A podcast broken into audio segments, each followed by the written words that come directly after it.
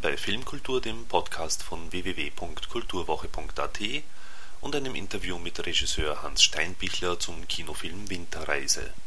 Der Film Winterreise von Hans Steinbichler ist wie eine moderne Oper über ein sehr traditionsreiches Krankheitsbild, das in all seinen fiebrigen Auswirkungen der Schauspieler Sepp Bierbichler berührend verkörpert. Es ist ein eindringlicher Film, der keine Angst vor großen Gesten hat. Theatralik webt sich in den Alltag, dass es einem in so mancher Szene an Fassbinder erinnert. Und nun zum Interview, das Stefanie Lang führte. Das heißt, nicht ganz, denn davor gibt es noch einen kurzen Ausschnitt von der Filmpremiere zu hören. Gute Unterhaltung wünscht Manfred Horak.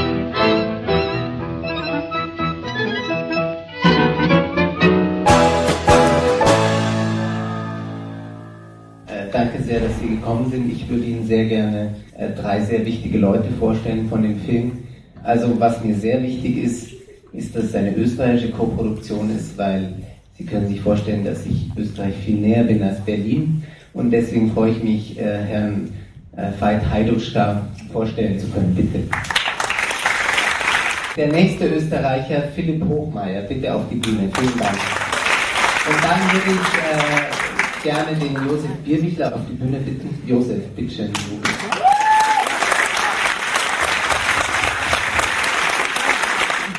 Ja, vielen Dank. Wirklich vielen Dank, dass Sie da waren. Äh, uns hat es enorm gefreut, hierher zu kommen. Und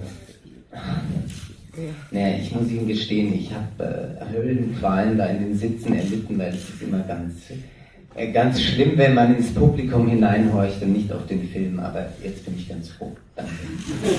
Als abschließende Frage an alle vielleicht, was wünschen sich die Herren äh, denn, äh, was das Publikum hier mitnimmt aus diesem Film? Eine Dame hätten wir gern. okay, Nein, also äh, wenn Sie uns noch die Freude machen, kommen Sie doch mit runter und dann ratschen wir ein bisschen. Äh, Dankeschön. Lang, ich schreibe für die Kulturwoche. Ich habe nicht gewusst, wer es gemacht hat und ich habe auf jeden Fall gedacht, es ist ein älterer Mann. Das passiert mir ja total oft. Ich komme in irgendeine Stadt und habe eine Verabredung an einer Lobby und dann gehe ich da in diese Lobby und dann sehe ich schon jemanden, der so rumsteht und vermeintlich wartet und dann suche ich mit dem Blickkontakt und der ignoriert mich einfach, weil er irgendwie so einen bärtigen 50-jährigen Urbayern erwartet. Und dann komme halt ich, ich sehe jetzt, also ich habe so einen Bart und so, aber ich sehe halt, glaube ich, nicht prototypisch wie der aus, der diesen Film gemacht hat. Und das ist eine, eine sehr lustige Erfahrung für ja, mich. Auch gerade bei dem Film, wo ich dachte, das hat so schön reingeschaut. Also vielleicht ist es aber auch unser Blick, weil das ist die Elterngeneration die betrachtet wird. Und ich habe sie einfach so wiedererkannt, dass ich mir dachte, das muss jetzt jemand erzählen, der das gelebt hat. Ja, bei Winterreise ist es natürlich so, es ist absolut der Blickwinkel eines Menschen in unserem Alter. Also ich glaube, wir sind ähnlich mhm. alt, was weiß ich, plus minus Mitte 30, halt mhm. irgend sowas. Und wir schauen halt auf das, äh, was unsere Eltern uns vorgelebt haben und wie sie mit uns gelebt haben. Und das ist die Perspektive dieses Films. Und das Interessante ist aber, da das Schwergewicht dieses Films natürlich der Josef Bierbichler ist, mit seiner Präsenz und mit seiner Brutalität und mit seiner Sinnlichkeit und seiner hauchzarten Sensibilität, da hat man einfach das Gefühl, vielleicht müsste es wirklich einer aus dem Alter erzählt haben beim Hinschauen, aber in Wahrheit habe ich halt einfach nur genau hingeschaut und mir Gedanken gemacht. Mhm. Es war wunderschön, Bierbichler wieder zu sehen. Also ich hatte eigentlich das erste Mal das Gefühl, dass er sich so ausleben kann. Für mein Empfinden war Winterreise einfach ein Film, wo ich so, ohne es geplant zu haben, aber einfach diesem Bierbichler so ein, ein kleines Denkmal oder ein Vermächtnis setzen wollte. Weil es ist ja ein Schauspieler, der sich extrem ziert, was zu machen. Er macht extrem wenig und ich wollte aber, bevor er wirklich 65 oder 70 ist oder irgendwas, wollte ich einfach für ihn was kreieren, was ihn in seiner ganzen Spannbreite halt zeigt. Und da ist es mir natürlich sehr zu Pass gekommen, ein Thema zu finden, wo man im Grunde über einen Borderliner spricht oder über einen manisch-depressiven. Und wenn man sich vorstellt, dass ein Mensch das mit seiner Seele ausfüllen kann, also dass es nicht nur eine Freakshow ist, dann ist es natürlich was wahnsinnig Beglückendes. Und deswegen finde ich diese Bemerkung von dir, ohne da eingebildet zu sein, wirklich sehr richtig, dass man den Sepp eben so noch nicht gesehen hat. Und äh, das war aber natürlich nicht der tragende Punkt, aber das ist das Ergebnis dieses Films.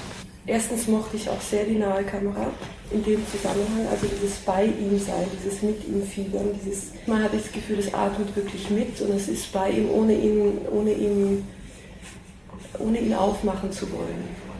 Ein schönes Stichwort finde ich von dir, äh, dieses Stichwort atmen, weil bei der Handkamera in Winterreise ging es nicht darum, einen Dogma-Style zu machen oder Avantgarde zu sein, weil die Kamera wackelt, sondern wir haben wirklich versucht, also die Kamerafrau Bella Halben und ich haben wirklich versucht, uns an das Herz und an den Atem dieses Menschen anzudocken. Und deswegen empfindet man das eben auch als richtig, was, was man da sieht und eben nicht als aufgesetzt. Aber natürlich ist es auf Messers Schneide und es ist ja auch so, dass dieser Puls, dieser Wahn von diesem Menschen in dem Film immer ruhiger wird, weil es, man muss sich diesen ganzen Film vorstellen wie ein Fluss, der entspringt. Also erst sehr klein und wild ist, ja, und Kurven macht und eng und dann wird er eben ruhiger und kommt dann zum Schluss in Afrika wie in einem Flussdelta aufs offene Meer. Und das ist seine Befreiung. Und so haben wir auch versucht, die Kamerasprache zu machen. Ich habe auch gelesen, dass der Josef Bierwichler halt zum Teil, also auch wieder mal, er war schon relativ zufrieden, aber doch gab es noch Punkte, wo er eben nicht zufrieden war. Und ich finde das ganz spannend, weil eigentlich dieses Nicht-Authentisch-Sein ja zum Leben dazugehört. Also er verlangt sich was ab und der, der, dabei ist diese Momente, wo man eben mal drüber haut oder einfach drüber wischt, ist ja eigentlich für mich genau das, was es dann nochmal fast noch wahrer macht als eben genau diese Hollywood-Wahrheit, die ja einfach nicht wahr ist, die, an die wir uns so wahnsinnig gewöhnt haben. Ja, der Sepp ist halt ein großes Paradox, muss man sagen, weil die Leute, die nicht so genau hinschauen bei dem Film, sagen mir alle, das sei so toll, wie authentisch er ist. Und in Wahrheit ist das Faszinierende an seinem Spiel, dass es absolut kunstvoll ist, und auch Kunst versessen. Aber diese Kunst ist so weit getrieben, dass man sie authentisch nennen mag. Und das macht für mich eben auch den großen Schauspieler sozusagen aus, dass ich ihm zusehen kann und er mir das Gefühl vermittelt, das, was er spielt, sei richtig, aber letztendlich bin ich an Realität und Authentizität äh, überhaupt nicht interessiert. Die umgibt mich ja den ganzen Tag. Ich hasse die eigentlich wie die Pest. Deswegen will ich ja geformte Bilder sehen oder deswegen will ich dramatisierte Inhalte am Theater sehen, weil ich den Alltag letztendlich natürlich nur deswegen ertragen kann, weil ich einen Ausweg habe am Abend, ihn anders zu erleben. Und äh, ich finde deswegen diese Bemerkung sehr richtig. Er mag zu einem Interview sagen, ja, es gibt Stellen, wo ich drüber bin, aber genau dieses Drübersein und ihn dabei dennoch großartig finden, macht ihn eben aus für mich.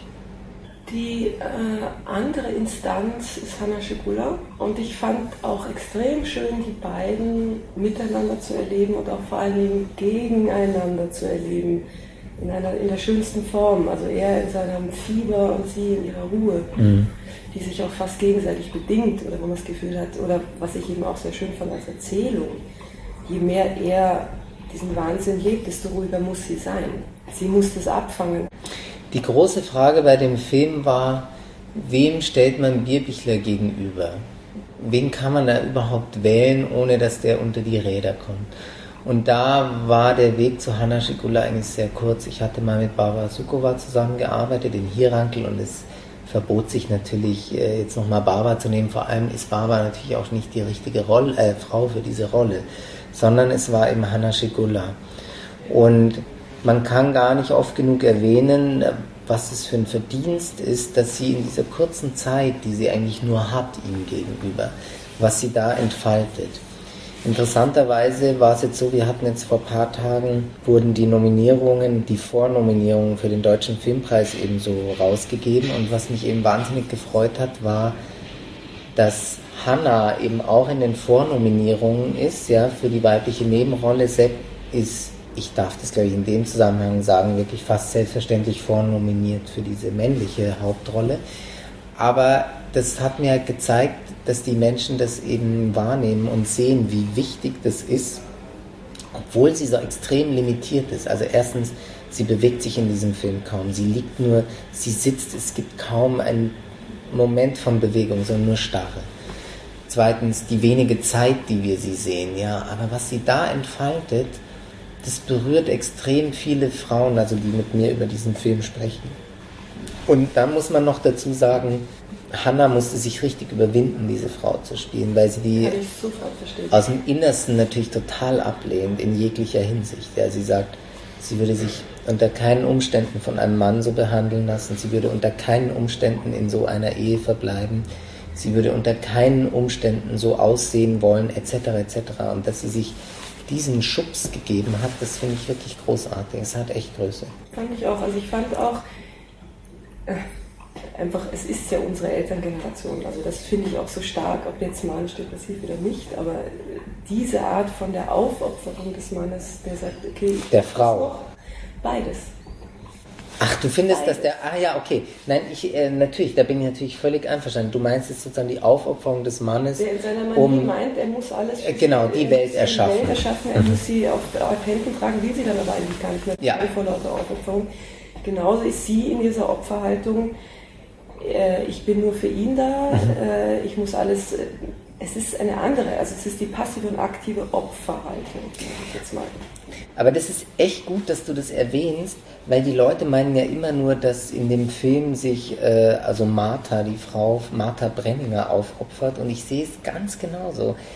Dem Film vorangestellt ist ja eine Widmung, die heißt für unsere Väter und die meint genau das, was du sagst, dass sich nämlich die Väter unserer Generation, also die Männer, die jetzt, würde ich sagen, zwischen 60 und 70 sind, nach dem Krieg, knapp nach dem Krieg geboren, dass die natürlich eine unglaubliche Aufbauleistung geschaffen haben, ja, wo, wo klar war, die Beziehung war eingeschränkt, der Kontakt zu den Kindern war eingeschränkt, die Rollen waren sehr stark verteilt. Also das war auch eine sehr starke Aufopferung.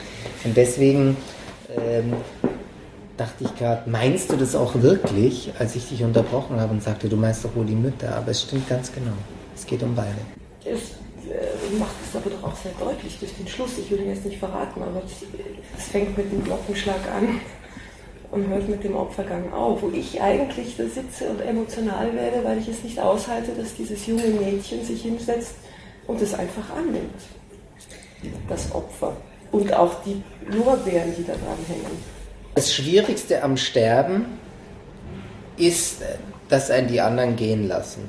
Und es war mir echt ein großes Bedürfnis, dass ausgerechnet die jüngste und unschuldigste in dem Film, in Anführungszeichen, dass die die Größe hat, den gehen zu lassen, weil die anderen verstehen das ja nicht. Die Tochter würde es nicht verstehen aus guten Gründen, der Sohn aus guten Gründen und die Frau sagt zu ihm, bitte geh nicht, geh nicht, bleib. Und sie seine, seine Antagonistin, eben diese junge Leila, gespielt von Sibel Kikili, hat eben zum Schluss die Größe, ihn gehen zu lassen, weil sie versteht, dass das das i-Tüpfelchen ist, das er noch braucht. Und das schenkt sie ihm. Und das finde ich schon großartig. Natürlich hadert man damit, ist doch klar. Ich habe so sehr damit gehadert, stell dir mal vor, dass ich äh, mir gedacht habe, ich drehe noch eine Alternativszene, wo sie sagt, bleib und er bleibt. Und das habe ich aber dann natürlich verworfen, weil ich wusste, das ist nur meine Angst weiß ehrlich gesagt nicht mehr, wodurch ich verstanden habe, dass es um einen Zyklus geht, der jetzt nicht nur ein Leben beinhaltet, sondern eigentlich innerhalb eines Lebens oft stattfindet. Ihr habt irgendwas mir noch mitgegeben, wo ich nochmal wusste, ist es eigentlich wieder wie eine Allegorie zu verstehen. Ich glaube, dass dieses äh, Verständnis merkwürdigerweise von der Musik herrührt, von der Winterreise. Das glaube ich sehr stark. Weil da wird er in Schleifen sowohl was die Worte betrifft, also die Bedeutung der Worte, als auch die Wiederholung durch Refrain und so, macht erkennbar, dass das alles in so Schleifen geht. Ich glaube, dass es das ist, dass man es dadurch versteht, sonst würde man es nicht verstehen. Das ist also ausschließlich die Musik von Schubert oder der Zyklus. Wunderschön fand ich ja auch, dass die Winterreise eben nicht viel mit dem Zyklus zu tun hat. Also dass es kein bebilderter Zyklus ist, was ich einfach sofort im ersten Moment mal denke. Wie kommst du dann zu dem Komponisten, der die andere Musik geschrieben hat? Der Komponist von der Winterreise ist ein junger Pole, der heißt äh, Ante Glasakiewicz.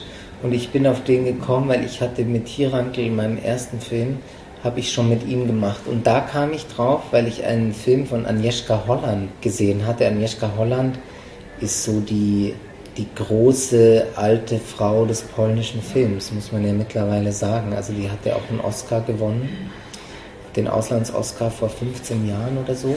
Und der Neffe ist der. Und dann sah ich einen Film von ihr, der hieß Julie Walking Home und habe die Musik gehört und dachte mir, das ist ja unfassbar. Wer schreibt so eine Musik? Und ich dachte, das musste mindestens so, mindestens so ein 50-jähriger, total etablierter Typ sein, einfach so ein, ein großer Künstler. Und dann kam mir eben Antek entgegen, ein junger, 26-jähriger Pole.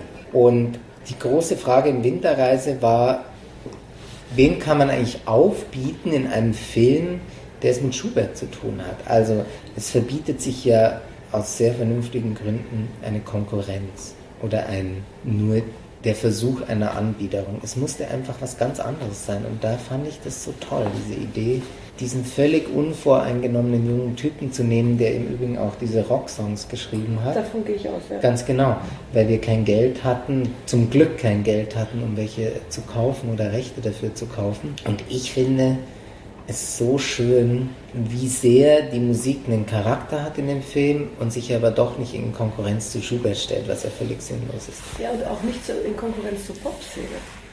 Das Schöne war nämlich, dass dieses, dieses, wo du wusstest, er hört was, was er früher schon gehört hat und ich kenne es aber nicht. Ja. Und denk, wow, das ist irgendein Schatz, der ist an mir vorbeigegangen. Ja, super, das haben viele gesagt. Die sagten, sag mal, was war denn das? Wann haben wir das überhört, so ungefähr? Ja. Und wir haben das halt dafür gemacht und das ist aufgegangen. Ja. Das, da war ich sehr froh drüber. Ja, ich fand das auch eine schöne Lösung, einfach dieses sich zudröhnen mit dem, den Hang zum anderen, was ja auch wieder eigentlich die Zeit beschreibt zwischen Klassik und was immer unsere Zeit ist heute. Pop, ist es popular? Ist es, was ist eigentlich der Unterschied? Was ist für dich der Unterschied? Das ist echt sehr schwierig, diese Frage für mich, weil ich merke halt, im tiefsten Innersten ist eben die klassische Musik ist sowas, was so ein, so ein Urmuster in mir immer beschreibt. Also das ist sowas, da kann ich immer drauf zurückgreifen. Und ein großer Teil des Pop heutzutage ist für mich einfach wie ein Duft. Den rieche ich und bin ganz verführt und dann ist er verschwunden und ich weiß gar nicht, wo er ist und ich kann mich auch nicht dran erinnern. Da gibt es natürlich Ausnahmen, aber im Großen und Ganzen ist es für mich schon so, dass, dass die Klassik in ihrer Entfaltung von Mozart äh, zu, zu Beethoven, also in dieser Range, dass das äh, eine Zeit war, hm, die einfach unwiederholbar gut ist. Also die muss man vergleichen mit den Schriftstücken der Griechen und mit den Denkern des deutschen Klassizismus oder so. Das ist einfach epochemachend und bisher zumindest unwiederholbar. Und so sehe ich das auch, das muss man einfach äh, schätzen lernen. Ich meine, das, die Klassik ist ja entstanden in einer Zeit, da gab es kein Radio, da gab es einfach, also das ist ja auch wieder gewachsen, es ist konzentriert, es hat einen Bogen. Aber überleg mal, für mich ist natürlich zum Beispiel die Oper, ja, so eine Drei-Stunden-Oper, das ist für mich auch eine Vorform des Films. Ich bin übrigens erst, die Oper ist das Letzte, was ich entdeckt habe in der Klassik. Also ich habe mich ganz, ich glaube, sehr klassisch vorgetastet. Also ich mochte, äh, als ich halt jung war, sehr gerne Bach. Ich habe auch Motetten gesungen und so. Ich bin nach Bach, bin ich zu Beethoven gekommen. Ich bin dann über Beethoven, bin ich äh, gekommen so zu Schubert und Chopin. Und dann erst sind mir zum Beispiel Leute aufgegangen wie Haydn und Händel. Also so war mein Weg irgendwie. Und es war aber immer, es war erst Kammermusik und dann orchestral oder Solo und dann orchestral. Und jetzt, nachdem ich angefangen habe, so Filme zu begreifen, vielleicht ein bisschen, habe ich angefangen, die Oper zu schätzen. Und ich war letztes Jahr in Salzburg fünfmal, habe mir fünf Opern angeschaut und war wirklich hingerissen von diesem Versuch, da in diesem Moment eben was hinzustellen. Ich habe da diese Inszenierung zum Beispiel von dem Kusei gesehen. Spreche ich den richtig aus? Kujai, Martin Kujai. Und zwar den äh, Don Giovanni. Das fand ich unglaublich gut. Unglaublich gut. Da war ja von Werktreue gar nichts zu sehen, so ungefähr. Aber das fand ich ganz toll. Und ich glaube eben, dass die Oper zeitgemäß ist, ja obwohl er in Salzburg nur reiche Alte rumsitzen, so ungefähr, und junge Reiche vielleicht auch, auch noch ein paar und dann die, die es halt interessiert, die wenigen. Und ich finde es aber absolut zeitgemäß und die können es absolut auch mit, mit dem Film aufnehmen, aber sie müssen natürlich äh, ganz andere Sprünge machen, ja. das ist schon klar. Ja, und es fordert natürlich auch ein ganz großes Handwerk. Und das ist ja eigentlich auch interessant, weil du hast jetzt in dem Film sehr erfahrene, der eine, der auch auf dem Theater sehr viel Erfahrung gemacht hat und der auch eine starke Bühnenpräsenz hat, Bierwichler. Hanna Schikula weiß ich nicht, wie viel Theater sie eigentlich gemacht hat. Sie macht mehr Gesang, also eben auch über den wiederum die Vergrößerung durch die Stimme. Und die Sibyl weiß jetzt den Nachnamen gar nicht, Kekili. die eigentlich mit der Bühne, glaube ich, bisher noch nicht viel zu tun hatte, also wiederum ganz Null. woanders das Mhm. Handwerk sich herholt. Mhm. Was ja auch spannend ist, finde ich, wenn du gerade darüber redest, Klassik, gerade Oper, das bedeutet so viel Arbeit, bevor du überhaupt erstmal Pieps sagst und das auch nur, wie, genau wie du sagst, Bierwichler macht so viel, damit es im Endeffekt aussieht oder Wie nix. Genau. Und das ist bei der Oper sehr stark, sehr ähnlich. Das heißt, wie war für dich der Unterschied zur Arbeit? Es war ein Riesenunterschied, äh, mit diesen drei Leuten zu arbeiten. Also Bierwichler ist halt jemand, wir haben uns sehr stark über, wirklich über Sprechen verständigt. Josef Bierwichler ist ein Darsteller. Das heißt, er wird jede Empfindung, die ich suche, in sich selbst finden. Wenn er sie dort nicht findet, kann ich sie nicht haben. Mein Handwerkszeug ist, in seine Kiste zu schauen und zu schauen, was da ist, sozusagen. Was da an Handwerkszeug da ist, was er benutzen kann. Bei Hanna Schigula ist es ganz anders. Da muss ich eigentlich, das ist eigentlich eher Soziologie. Da muss ich sagen, in welcher Zeit sind wir? Warum interessiert mich das? Warum darf ich diese Empfindung jetzt in diesem Film zeigen? Und bei Sibel ist es so, dass ich sagen muss, Sibel, du musst mir exakt diese Empfindung spielen. Und ich weiß, dass du sie nicht empfindest, aber du musst sie mir spielen. Und ich sage dir Beispiele, wo man sie empfinden könnte. Und das kann doch gar nicht anders sein. Die Sibel ist Jahrgang 82 und der Sepp ist Jahrgang 48 und Hanna Schigula ist Jahrgang 49 oder irgend sowas, ja. Und zwischen Hanna Schigula, Sepp Bierbichler und Sibel Kekili stehen ja nicht nur 30 Jahre oder 40 Jahre Bühnenerfahrung, sondern ein komplett anderes Leben. Und damit muss man eben umgehen, aber das ist natürlich auch das Reizvolle. Und ich wollte eben Sibel eine Möglichkeit geben, aus ihrer gegen die Wandrolle und aus ihrer Pornografie-Vergangenheit einfach einen weiteren Schritt zu gehen. Und dafür gibt es, glaube ich, jeden Grund, weil sie ein tolles Gesicht ist und der deutsche Film das eben auch begreifen müsste und es auch tut. Ja. Die ist toll, die muss man halt pflegen. Durch die Wahl hast du auch Kultursprünge gemacht. Es gibt zwei Kultursprünge in dem Film. Zum einen ist es der Antagonismus Afrika-Europa, den ich ja für sehr bedenkenswert halte. Also sprich, Europa bedient sich ja an Afrika. Ich sitze selber mit drin und bediene mich, das weiß ich alles, ja. Aber trotzdem, ich weise auf diesen Umstand hin, auf eine sehr politisch korrekte Art, ja. Also man, wir sind halt etabliert und äh, nehmen jeden Wettbewerbsvorteil wahr und Afrika leidet darunter. Das ist so. Das, deswegen wundert es einen auch nicht, dass Afrika versucht, eben mit anderen Methoden an Geld zu kommen. Und vielleicht werden sie in 20 Jahren unseren Kontinent stürmen und sagen, wir müssen Gerechtigkeit einfordern und so. Und ich versuche eben in dem Film zu erzählen, dass einer aus Europa, der von Afrikanern betrogen wird, dann dorthin geht und sich auf die genau rabiate und fiese Art, wie es eigentlich den Afrikanern zuordnet, sich sein Geld zurückholt. Also mit diesem Kunstgriff versuche ich ihm darauf hinzuweisen, dass es da ein großes Problem gibt, das wir lösen müssen. Wieso von Jura zu Film? Kannst du weitermachen, quasi dein Studium? Nein, es ist so. Ich glaube, ich habe Jura studiert, weil ich mich ausprobieren wollte. Also ich hatte die Idee, ich, ey, ich habe mich sehr interessiert für die RAF und ähm, für die Auswüchse, die der Staat äh, gemacht hat gegenüber diesem System und wer sich dagegen wehren musste und hatte da so eine Robin Hood Vorstellung von mir, dass ich durch die Institutionen marschieren würde und ungerecht verurteilte Leute verteidigen könnte und so. Aber ich habe ihm gesehen, dass das Recht, das System des Rechts natürlich nichts mit Gerechtigkeit zu tun hat, sondern nur eine Fiktion eben nachjagt. Und daran habe ich eben überhaupt kein Interesse. Und deswegen wende ich, habe ich mich dem zugewendet, was ich kann, nämlich irgendwo zuschauen und Gedanken eben versuchen zu fassen. Und das ist eben Film. Vielen herzlichen Dank. Ja, danke auch. Und ich freue mich sehr über den Film. Danke. Sehr nett. Und somit sind wir auch schon wieder am Ende von Filmkultur, dem Podcast von kulturwoche.at angelangt. Vielen Dank fürs Zuhören und vielen Dank fürs Dranbleiben. Bis zum nächsten Mal, Ihr Manfred Horak.